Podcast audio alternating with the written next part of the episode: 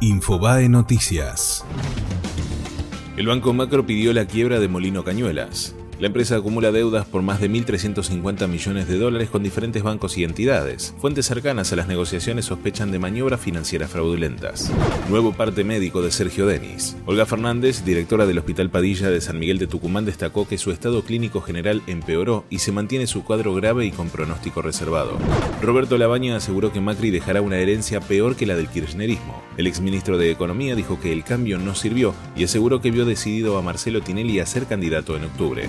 La Autoridad Europea de Aviación prohibió los vuelos con Boeing 737 MAX en todo el continente. La prohibición es una medida de precaución debido a las tragedias que sufrieron los pasajeros de este tipo de aeronaves en Indonesia y Etiopía en menos de seis meses de lapso entre ellas y con unidades de menos de dos años de antigüedad.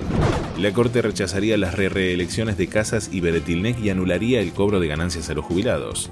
El máximo tribunal resolverá el 22 de marzo estos dos temas de gran impacto político y económico fue Infobae Noticias.